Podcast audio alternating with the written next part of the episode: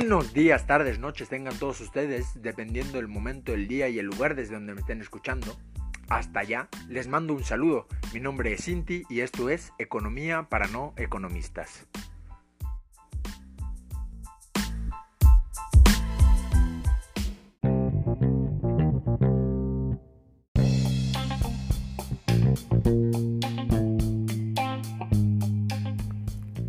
Así es, estimada audiencia. Soy yo, de nuevo. ¿Cómo están? Espero que bien. ¿Cómo va su sábado? Si no me están escuchando en un sábado, este. Pues cómo va su día, espero, espero que bastante bien, espero que vayamos bien, espero que estemos pues eh, en un estado de ánimo, en un pues que estemos tranquilos, digamos, para escuchar este, este cuarto capítulo de Con peras y manzanas.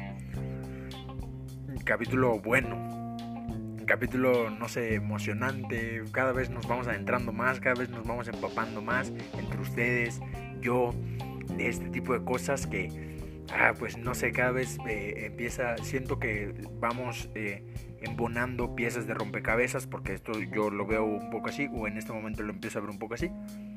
Eh, les voy dando conceptos, les voy dando definiciones, les voy dando teorías, les voy dando ejemplos y cada vez se van embonando, cada vez vamos ocupando que las definiciones del capítulo anterior, del tercero, del segundo y que del primero iban teniendo más sentido. No, no, no sé, me, me, me está gustando cómo va esto. Espero que ustedes también.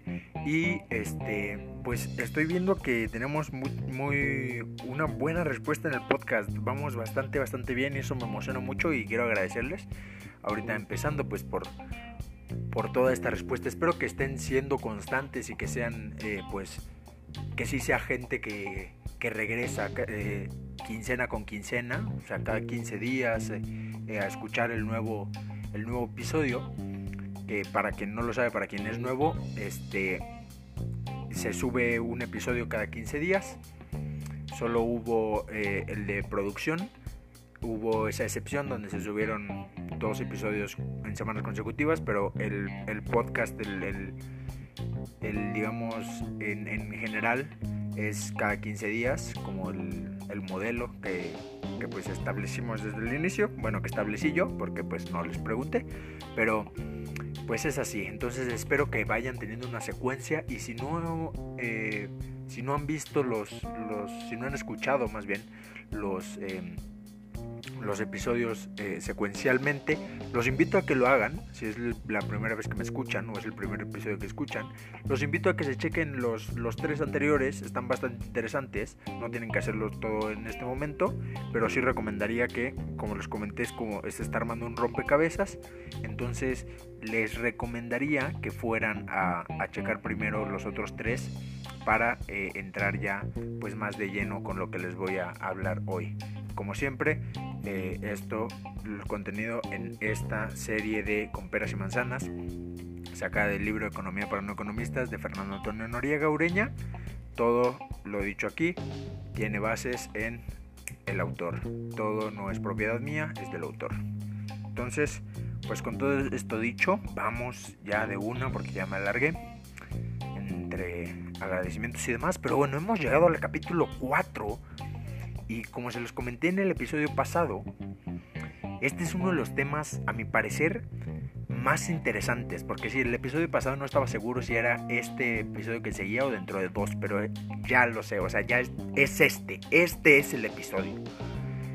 Eh, a mi parecer, les digo, es, de los más interesantes que pueden llegar a, a, cambiar la perspectiva de lo que es la economía como una cosa general. O sea, la perspectiva que tenemos de economía en general puede llegar a cambiarlo un poco porque como les he dicho no la economía no es no es tan lógica o tiene una lógica pero es lógica económica y que es eh, normalmente la lógica económica es todo lo contrario a nuestra lógica matemática o a nuestra lógica eh, pues del día a día digamos entonces como en cada episodio pues les pido que que pues estén tranquilos, que se relajen y que presten demasiada atención al tema del que se hablará hoy.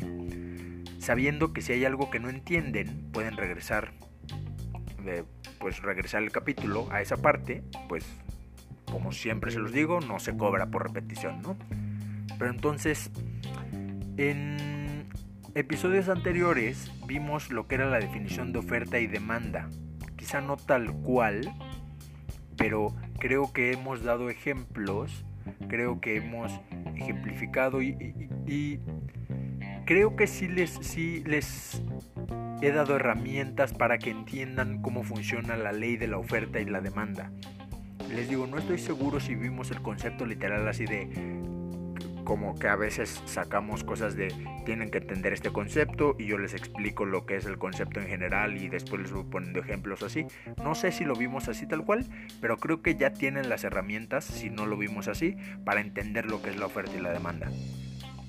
Este, pero bueno, eh, nos hemos eh, dado cuenta que el sistema no liberal considera que la ley de la oferta y la demanda puede regular todo en una economía, que el mercado regula la economía en general. Sabemos ya que aquí, en este punto, los neoliberales se equivocan, puesto que oferta y demanda regulan el mercado. Pero la economía en general no es solo un mercado o una empresa, es una red de agentes económicos, es decir, empresas, gobierno, hogares, etc que decíamos en, el ejemplo, en el ejemplo de, de ese episodio que no puedes gobernar. Si tú fueras un gobernante, si tú fueras gobierno, si tú fueras un presidente, no puedes gobernar un país como si fuera una empresa, como si administraras nada más una empresa. Entonces, cuando se intenta meter a problemas como el desempleo o la pobreza, cuando, más bien cuando se intentan insertar este tipo de problemas como desempleo o pobreza en la ley de la oferta y la demanda, no solo arroja resultados erróneos, sino resultados alejados de la realidad. Para esto, permítanme ponerles un ejemplo que va a ser eh, para el que quiero que pongan mucha atención y lo imaginen. Ya saben que aquí es mucho de imaginarnos cosas, ¿no? Entonces, esta vez ustedes van a ir en el ejemplo, entonces dejen volar su imaginación, métanse en la historia y imaginen lo que está pasando, siéntanlo. Puesto que este ejemplo lo vamos a manejar, eh, digamos, en, muchos puntos del, episodio en, después, en minutos eh, posteriores a este. Pero bueno, tragamos la imaginación y pensemos por un momento que estamos desempleados. No sé cuál sea su ocupación, si algunos estén ya retirados, si haya gente que está trabajando, si haya gente que en serio esté desempleada, si haya estudiantes, no lo sé. Pero pensemos que estamos en este momento desempleados por la vida, ahí como angustiados y demás. Y que estamos obligados a conseguir trabajo, puesto que tenemos una familia que mantener. Aquí tampoco sé si tengan familia o no, pero supongamos por esta ocasión que tenemos una familia que mantener, ¿no? Entonces somos nosotros, nuestra pareja, dos hijos. Tenemos que mantenerlos, ni modo. Entonces, ahí estamos nosotros, yendo a tocar puertas empresa por empresa, tratando de conseguir un trabajo de lo que sea. Ya, estás desesperado.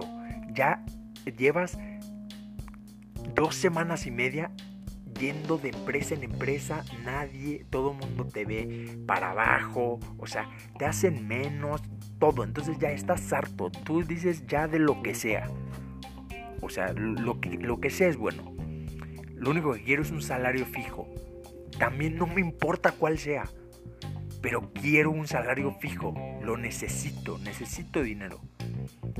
Entonces, después de varios rechazos, conseguimos una empresa que nos abre las puertas y nos concede una entrevista. Entramos con el entrevistador, ya saben, aquí, bla, bla, bla, bla, bla, bla, que te dedicas, tus estudios, no sé qué. Terminamos esta entrevista y resultamos tener la habilidad suficiente para entrar a la empresa. O sea, fuiste un hit en la, en la entrevista. Sacaste todas tus habilidades de, de eh, en cuanto al discurso y hablaste muy bien, hasta hiciste algunos chistes con el entrevistador, todo bien. Le caíste hermoso al entrevistador. Dice, hasta me volví su amigo. Pero resulta que la empresa de este entrevistador, o sea, ya que te ganaste la confianza, te dice, híjole, pues te voy a ser muy franco. Me encantó, o sea, tienes la habilidad para quedarte. Yo te acabo de entrevistar y con solo hablar contigo, ya lo sé, tienes la habilidad.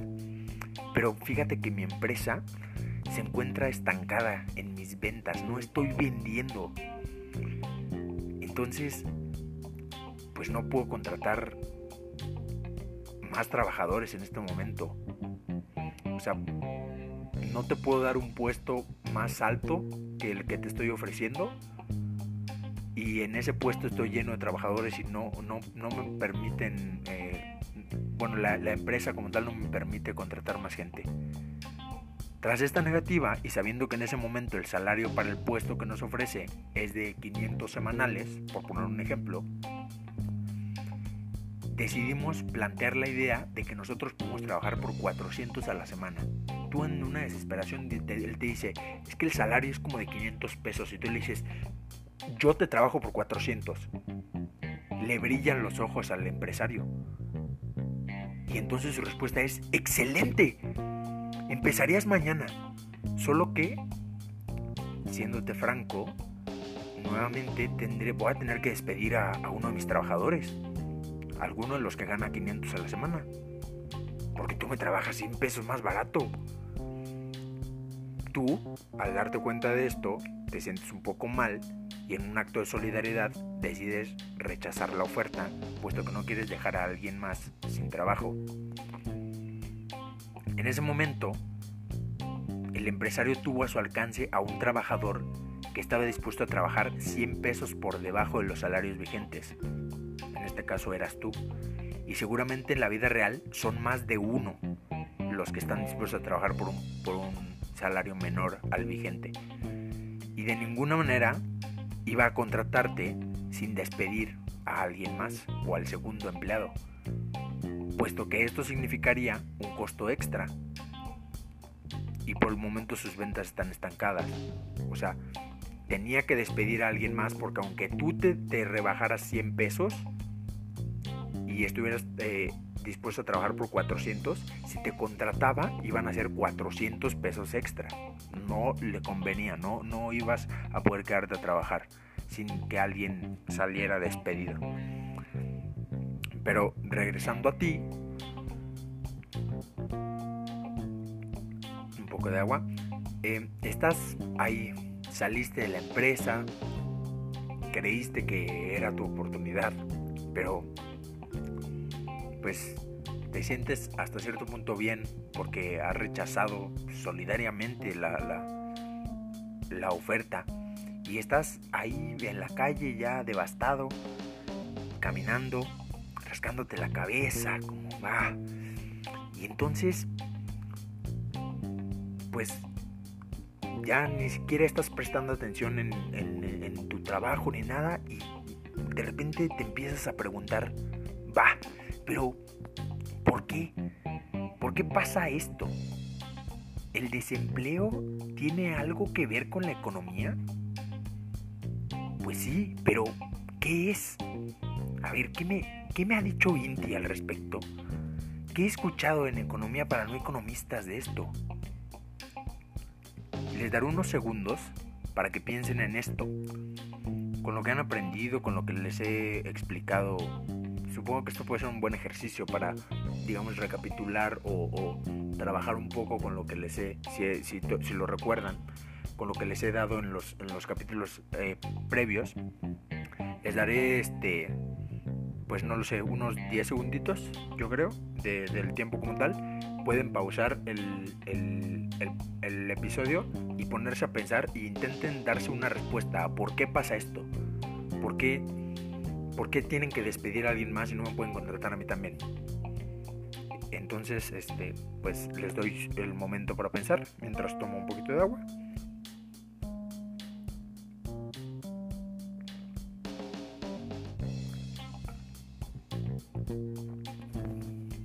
Muy bien, estamos de regreso.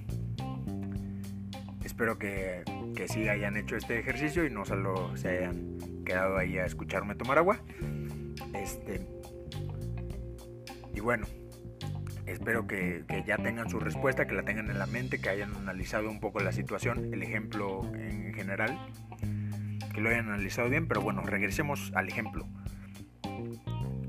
Digamos que ya estás, sigues caminando y ahora estás pensando en por qué sucede esto, ya no en, en conseguir empleo, sino en por qué, por qué sucede, por qué las cosas tienen que ser así.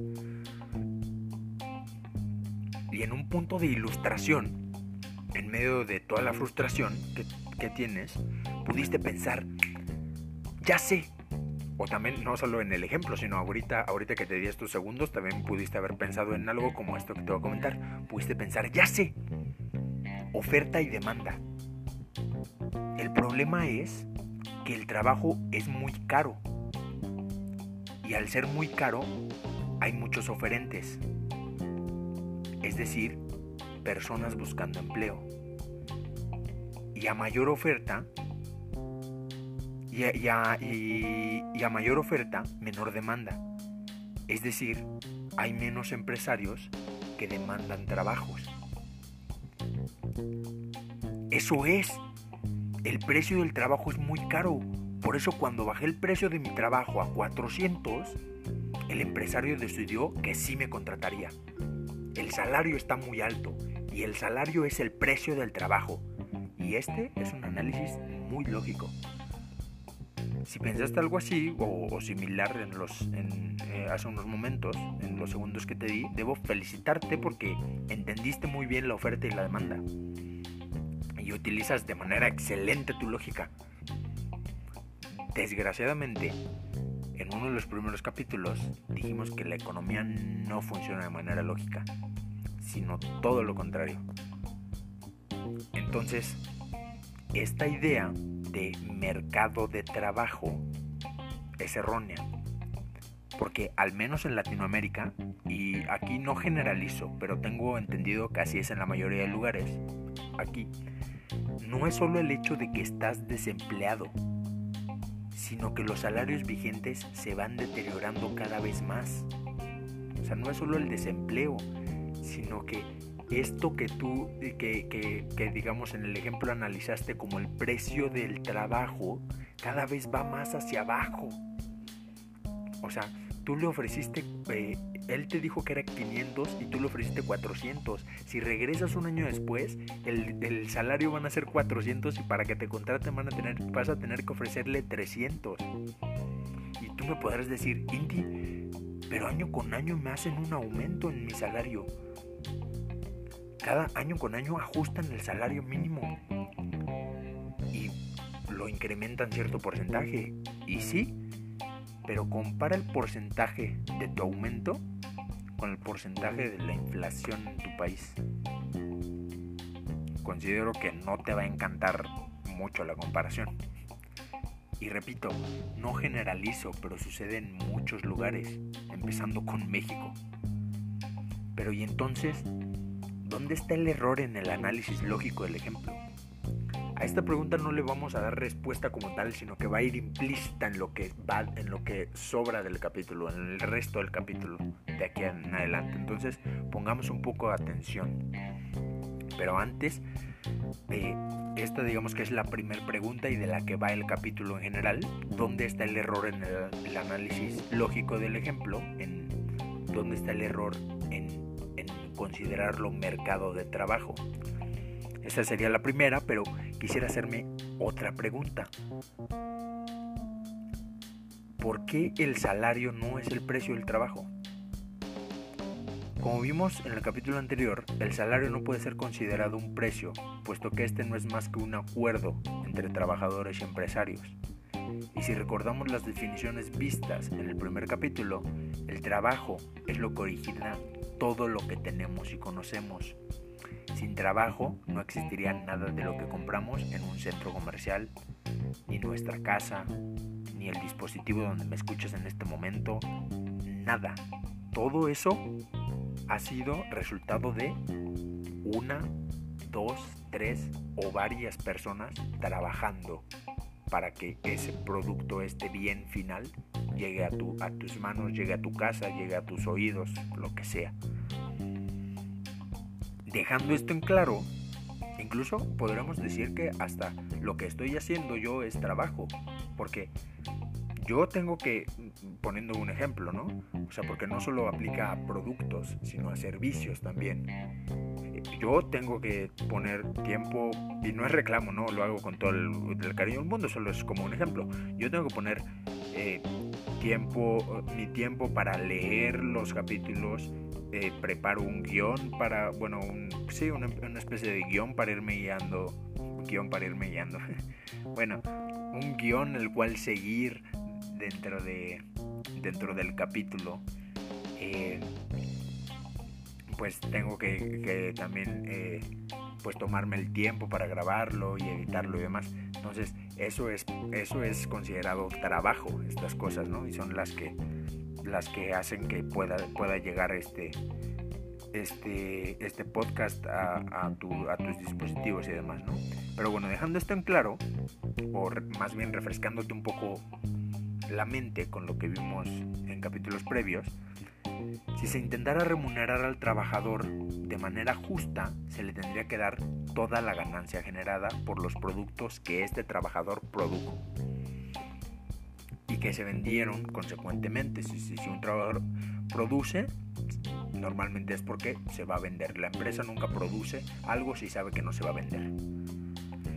Lo cual llevaría a las empresas a la quiebra, tú me dices, tú trabajador, has hecho todo lo que yo he vendido.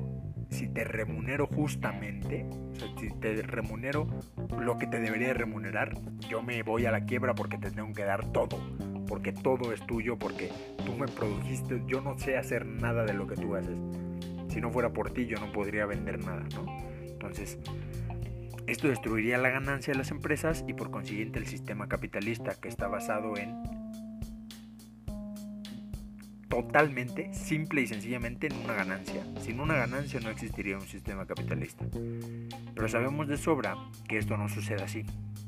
Que el sistema permite que el trabajador no sea remunerado por todo lo producido y que una parte de esa ganancia se vaya para las utilidades de la empresa y otra al Estado en forma de impuestos. El sistema simplemente lo permite. Se dice, a tu trabajador no lo tienes que remunerar justamente se le remunera un porcentaje. San se acabó. Lo, lo, que vimos en valor agregado en el episodio anterior. Entonces, es así como podemos, como, como podríamos decir que el trabajo es la base de las riquezas de las naciones.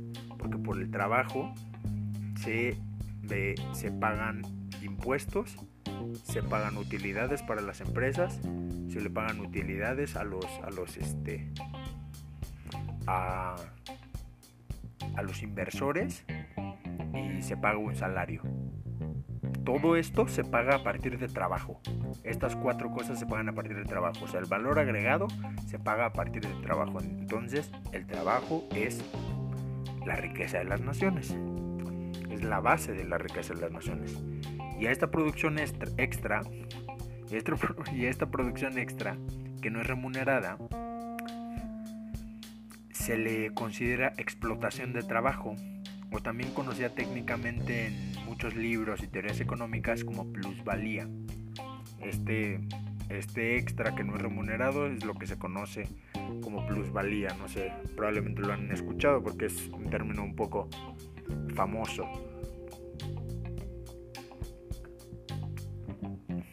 Ahora, el trabajo no solo se ha dedicado a crear o producir bienes, sino también a lo largo de los años ha construido o producido herramientas y máquinas que ayudan en la producción.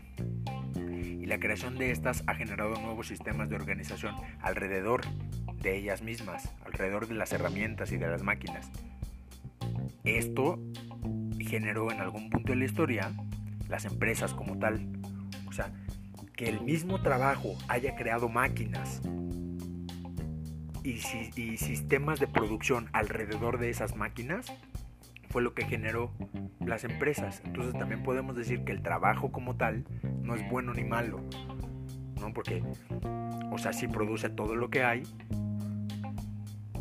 pero al mismo tiempo es el mismo que produjo de empresas que terminaron siendo eh, o terminaron formando, fueron la base de un sistema capitalista que ahora no les permite que sean remunerados totalmente, ¿no? Entonces, digamos que hay una dualidad aquí en cuanto al trabajo. Y este y con las empresas ya creadas, empresarios y trabajadores determinaron la cuota por el trabajo, determinada por una negociación entre ellos lo cual es el salario. Y esto no es esto no estoy hablando de que se crearon las máquinas este en, la en la cuando se creó por ejemplo el, el, tren de vapor o cosas así. No no no. Estoy hablando de mucho antes. O sea yo eh, aquí puedes irte incluso a la creación de la rueda que era una máquina en ese entonces la polea cosas que facilitaban eh, este eh, hacer un trabajo, no, no, nos metamos eh, eh, con cosas tecnológicas desde mucho antes. y, el crear estas cosas, aún así no eran, no eran remuneradas de manera, de manera equitativa. ¿no? O sea, los romanos llegaban estas máquinas le pertenecían a los reyes y entonces los reyes llegaban a un acuerdo con los trabajadores, con los asalariados, para que eh, estos les pudieran pagar, pero no, no equivalentemente, y pues les daban sal y demás, y de ahí proviene la palabra salario y demás.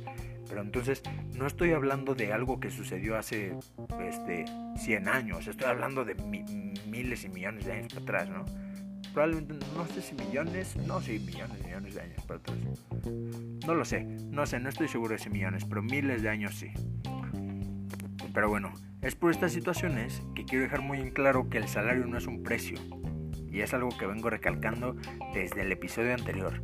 Y lo voy a marcar, lo voy a, a pues sí, a remarcar con plumón fosforescente, porque es de lo que va el episodio ya que la negociación que, es, que este antecede, ya que la negociación que se da para llegar a este, al salario, antecede a cualquier cosa, a la producción, a, todo, todo, todo. Antes de que se empiece a producir algo en una empresa, ya se, ya se hizo una negociación de cuánto te voy a pagar. Eh, y segundo, también quiero, quiero, quiero dejar en claro que el trabajo nunca va a ser remunerado de manera equivalente. Esto también lo, quiero remarcar así, con, tinta amarilla. Siempre se le va a remunerar menos de lo que aporta la producción. Siempre. Al trabajador no se le va a remunerar equitativamente nunca. Porque si se le remunerara equitativamente, le tendrían que dar todo a todos los que lo produjeron. Ahora, dentro de los salarios hay dos tipos que son prácticamente iguales que, los dos tipos de precios eh, monetarios y relativos que vimos en, en el primer capítulo, en la primera parte de producción. En el caso de los salarios, se les llama salario nominal, que es el salario medido en dinero, y el salario real, que es el que se mide en relación a otra mercancía. Les debe de sonar, les debe sonar familiar por los precios.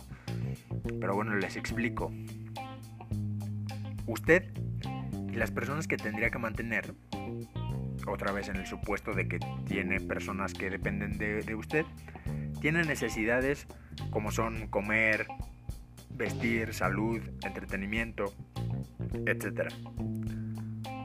Los gastos para cubrir estas cuatro cosas se elevan a 2.500, a 2.500 pesos. Usted hace una lista con todo lo que tiene que comer en esto en un periodo de tiempo, en un mes, digamos. ¿no? Esto es un ejemplo. Probablemente está bastante alejado de la realidad con las cantidades, pero es un ejemplo nada más.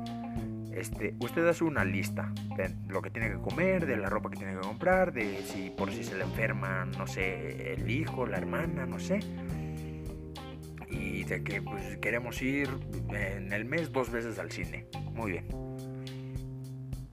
este, todo esto sin cortar lujos, nada de que, ah, la, gasolina para mi Ferrari, no, no, no, o sea, lo, lo, lo básico, digamos, lo esencial. Puede entrar el entretenimiento, pero le digo, o sea, puede decir, quiero ir al, eh, al mes dos veces al cine, no ir a pasear en mi Lamborghini, no, no, no, no, o sea, cosas esenciales, ¿no? Entonces, hace una lista y ve que los gastos para, para cumplir comida, vestido, salud y entretenimiento se están en 2.500 pesos.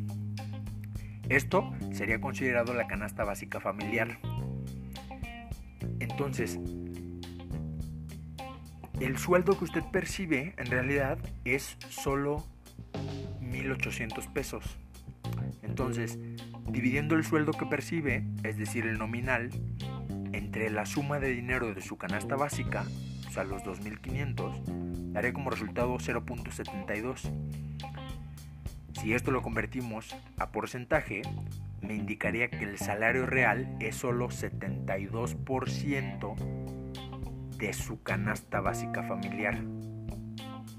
Se ve mal la situación, ¿no creen? O sea, no, puedes, no puedes cubrir eh, esas cuatro cosas esenciales. Entonces ahí viene la cuestión de la gente tiene que empezar a sacrificar cosas como de entretenimiento, porque si, si, si no sacrifica entretenimiento y vestido, por ejemplo, este no puede comer y se puede morir de una gripe porque no está cubriendo la salud, ¿no? Por ejemplo. Entonces tiene que empezar a sacrificar, si no tiene entretenimiento la gente se deprime, este, si eh, eh, si no tiene buena ropa, la gente la juzga y así. O sea, es, es una cadena, digamos, ¿no?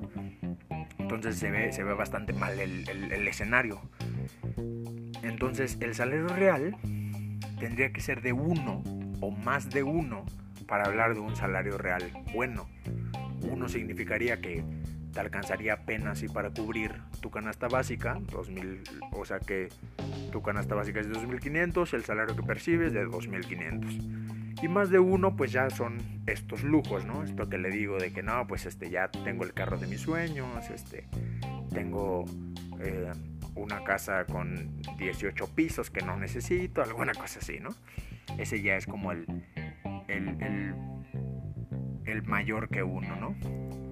Ya estamos, estamos hablando de un 2, 3, 4, 5 de salario real, que ya es otra cosa, ¿no? Algo también importante a considerar en las negociaciones salariales es el desempleo. Ahora sí, regresamos ya un poco al, ejemplo, a la primera pregunta, ¿no? Empecemos a considerar el desempleo. Este es una presión para el trabajador dentro de la negociación y una ventaja para el empresario, ya que en el ejemplo vimos que entre mayor desempleo es más fácil para las empresas encontrar un trabajador que esté dispuesto a trabajar por un salario menor al vigente. Es por esto que el desempleo deprime los resultados de la negociación salarial, le está para abajo. O sea, siempre es una presión a la baja. Entonces, ya digamos dimos, dimos eh, en este último párrafo dimos un poco como la respuesta a la primera pregunta, ¿no? Al por qué pasa esto, por qué... Eh, pues sí, ¿por qué tengo que reducir mi salario para que me contraten no sé qué? Uno de los factores sería el desempleo como, como, como tal, pero ¿y el mercado de trabajo? ¿Por qué no es un mercado de trabajo? ¿Por qué no se regula por ley de oferta y demanda? Entremos a esa parte, vamos a la parte gorda del episodio, a la, a la, a la que, que me gusta, a la, la que necesito que, que entiendan. Pero primero establezcamos qué es inflación. Ya les hablé en algún punto del, episodio de inflación. Pero ahora vayamos a la definición como tal. La inflación es el aumento generalizado en los precios. De la inflación se, se, saca, digamos, una tasa de inflación, que es el índice que promedia todo este aumento de precios. O sea, en pocas palabras, la tasa de inflación es un porcentaje que representa el promedio de la elevación de, precios. Pero aquí se confunde un poco porque es aumento, la, la definición dice aumento generalizado y podría, aumentar, podría, eh, podría aumentar a la definición generalizado y sostenido de los productos. Porque, ¿qué pasa? Por ejemplo, este, la, eh, la, mm, se quiere comprar una, supongamos que te quieres comprar una tele, ¿no? Y entonces las has estado cotizando, has ido a ver cuánto cuestan, cuánto cuestan, cuál te conviene más en diferentes tiendas y no sé qué. Entonces, de repente, este, tú ves que fuiste un mes y la checaste y estaba en mil pesos. Fuiste al segundo mes y ya estaba en mil doscientos. Y entonces dices, ay, la inflación. Y después vas al siguiente mes y está en mil cien. Dices, ah, ¿qué onda? Pues ya bajó, ¿no? Y a las dos semanas vas y 1300. ¡Ay, la inflación! No, esto no es inflación. Inflación, para que haya inflación tiene que sostenerse este aumento. O sea, tiene que ir subiendo y subiendo y subiendo y subiendo y subiendo de precio. O tiene que subir de precio la tele y mantenerse ya en ese precio ahora más caro al que le, al que le estás viendo. ¿Se me explico? Porque la gente tiende a consumir, tiende a confundir el aumento de precios de, de, las cosas generado por las transacciones de oferta y demanda, que como ya vimos, estas transacciones de, compra y venta eh, alteran los precios a, la alta o a la baja, los suben o los bajan, los alteran y tienden a confundir estas altas y bajas con inflación. Y no, una inflación es cuánto porcentaje en promedio están subiendo todos los productos este, en un año o en un mes o en una semana o por ahí. Entonces, dejando esto en claro, eh, el salario mínimo se determina con base en la inflación. Como ya les dije cuando, cuando les planteé la, cosa de que me dirían, oye, pero este mes, eh, año con año me, me aumentan mi salario o el salario mínimo aumenta. Les dije, sí, pero compáralo con la inflación, ¿no? Entonces, el salario mínimo se determina con base en la inflación, pero hacer esto, o sea, determinarlo en base a, este ente, digamos, que es la inflación, no nos garantiza que un aumento en el salario de un año a otro nos permita comprar la misma cantidad de productos, porque hay productos que elevan su precio mucho más rápido que otros, y esto no se refleja en, la tasa de inflación como tal. No, la tasa de inflación no maneja productos no maneja qué tan volátiles son eh, algunos productos. Con volátiles me refiero a qué tanto suben y bajan de precio o con qué rapidez lo hacen. Entonces, pues desde ahí empezamos mal, ¿no? Eh, tenerlo eh, o aumentarlo respecto a la inflación de promedio, pues es, no es la mejor manera de hacerlo. Pero aún con todo esto, el problema, porque tú me puedes decir, ah, maldita inflación, ¿no? Calcúlenla de otra manera. No, no, no, no, no. Con todo esto, el problema no radica ahí, no radica en cómo se calcula la inflación o algo por el estilo. El verdadero problema es bajo qué parámetros gobiernos, empresas y líderes sindicales negocian los aumentos del salario mínimo. Porque empresas, eh, gobierno y líderes sindicales son los que negocian año con año los aumentos del salario mínimo. Pero ¿bajo qué parámetros lo hacen? Pues lo negocian desde el supuesto de que existe un mercado de trabajo. O sea, desde el supuesto erróneo que planteamos al inicio. Y por lo tanto, si aumentan el salario por encima de la inflación, según ellos, esto quiere decir que el precio del trabajo va a ser mayor, por lo tanto, va a generar más demanda y menos oferta. Más bien, va a no, al revés, va a generar más oferta y menos demanda, ¿no?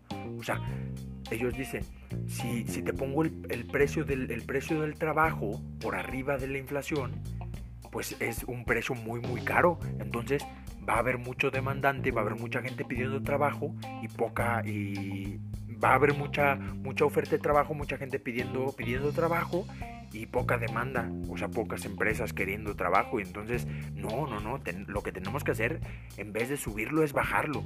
Eh, tenemos que bajar el precio. El precio del trabajo.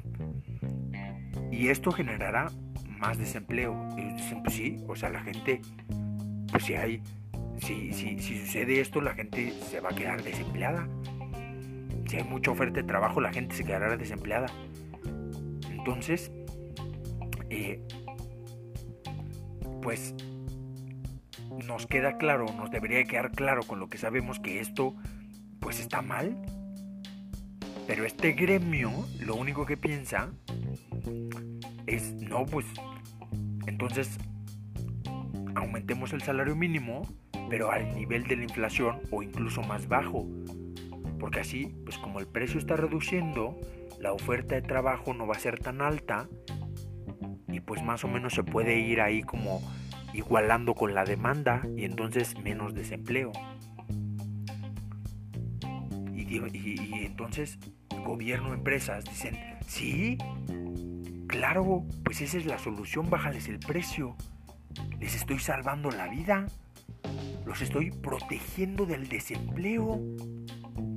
Pues no. No me estás protegiendo de nada. Es más, me estás hundiendo. Y necesito que en este punto estén en el mismo canal que yo. Ahí les va, les voy a explicar, les voy a explicar por qué nos están hundiendo. Esto suena a teoría conspirativa, pero no lo es. estoy eh, pues dramatizando un poco lo que está pasando aquí, ¿no? Para explicarles, para que sientan más o menos el mismo eh, pues sentimiento que yo. Un poquito de agua.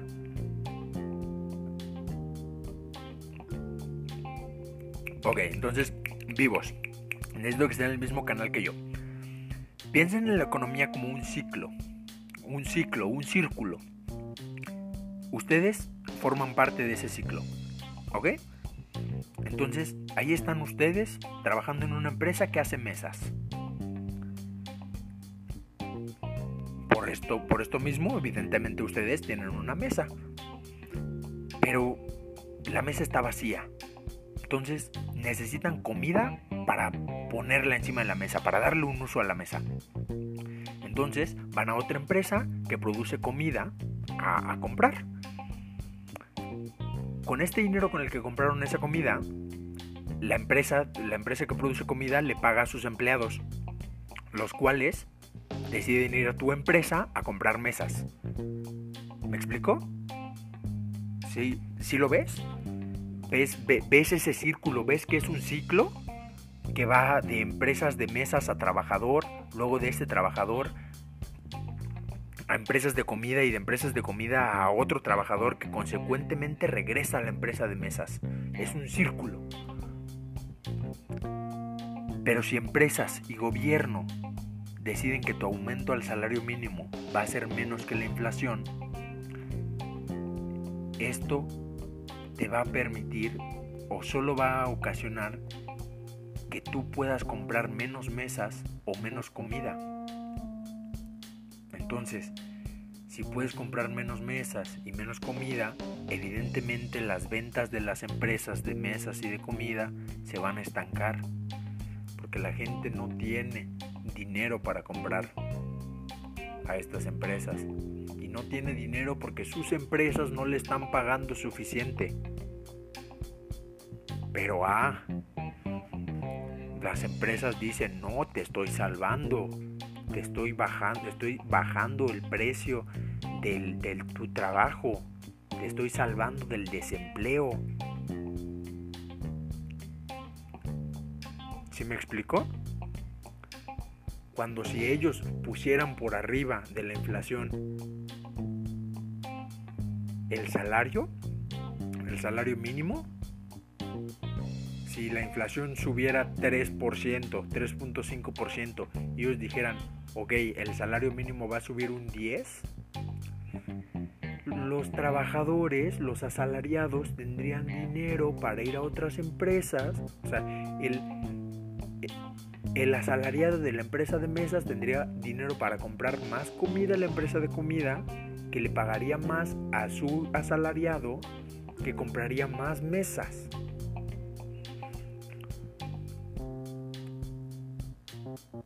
Pero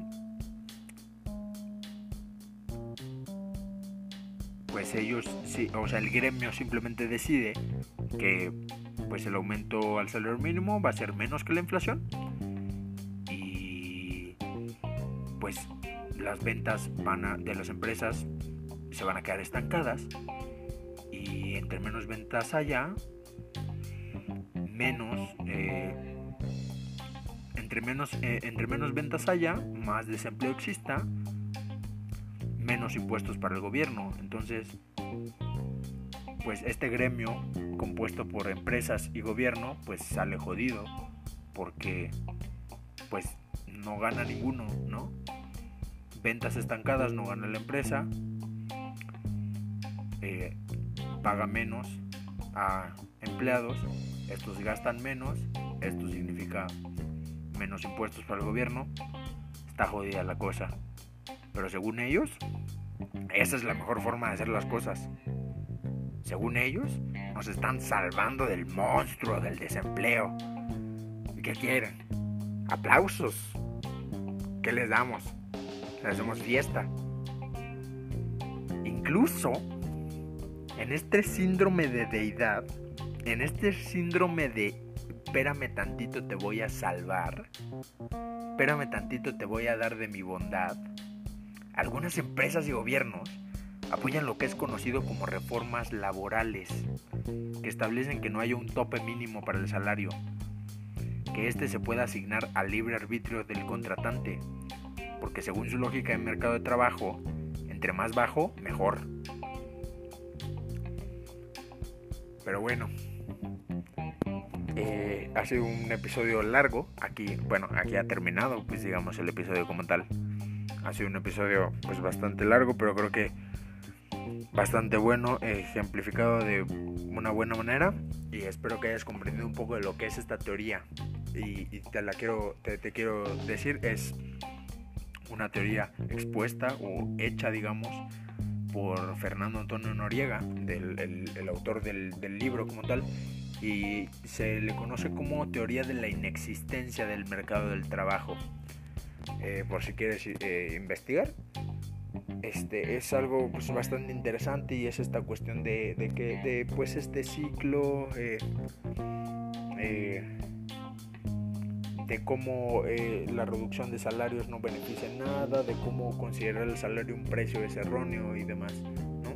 Entonces, espero haberte lo dejado muy claro, espero que esto haya cambiado tu percepción de la economía en general como lo hizo conmigo y te haya gustado mucho la forma en la que, pues, no sé, me gustó mucho grabar este episodio y la forma en la que lo narré, la forma en la que, eh, pues, estamos... Eh, o te estoy dando a entender o estamos entendiendo en conjunto todas estas cosas, ¿no? Y pues bueno, eh, esto ha sido todo. Este, simplemente nada más como anuncios breves. Ya hay Twitter, ya hay cuenta de Twitter. Let's go. Eh, ya hay cuenta de Twitter. Em, la cuenta es arroba economía no. Arroba economía no. Eh, la, E de economía con mayúscula y la N de no con mayúscula, todo junto, arroba economía no.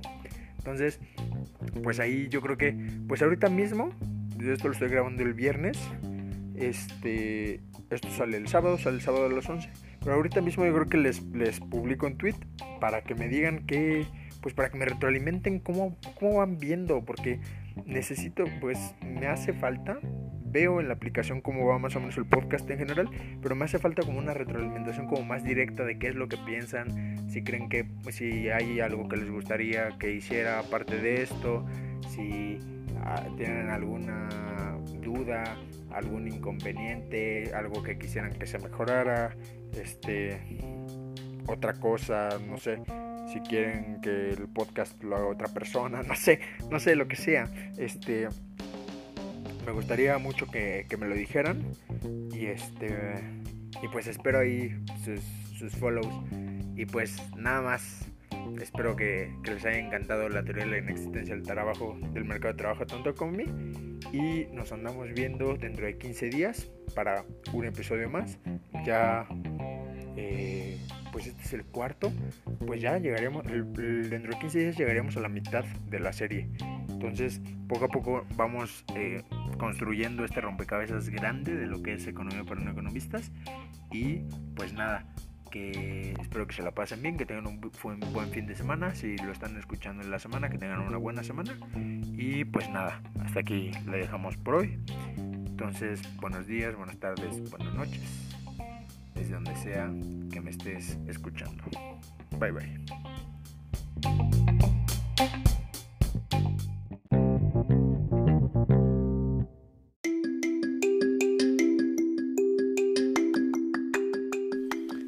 Quiero aprovechar este momento para decirles, estimada audiencia, que ya estamos en Patreon como Economía para No Economistas. Si no puedes encontrarme dentro de esta plataforma, te invito a que me sigas en Twitter como arroba economía no. Arroba economía no con la primera E de economía en mayúscula y la N de no en mayúscula de, de la misma forma. En la descripción de mi Twitter está el link que te dirigirá a mi página de Patreon. En esta plataforma, en esta nueva plataforma, se estarán subiendo todos los, eh, los episodios, al igual que aquí. Y eh, dependiendo del paquete, tenemos diferentes paquetes, dependiendo del paquete, se te irá eh, subiendo contenido adicional, el que tú gustes. puedes elegir el, paquete que más, que más te convenga, el que más te llame la atención, y irás recibiendo eh, contenido adicional para irte nutriendo más acerca de todos estos temas económicos. Entonces, si estás picado, si con los capítulos que has escuchado hasta el momento te ha gustado lo que hago, te quieres apoyar eh, este proyecto para que poco a poco vayamos creciendo más, eh, te pueda brindar una mejor calidad, mejor contenido y muchas, muchas, muchas cosas más, por favor, sígueme en Patreon y apóyame lo que sea, desde el paquete más, más bajo hasta el más alto, lo que sea, te lo voy a agradecer de todo corazón. Muchas gracias, amigo no economista.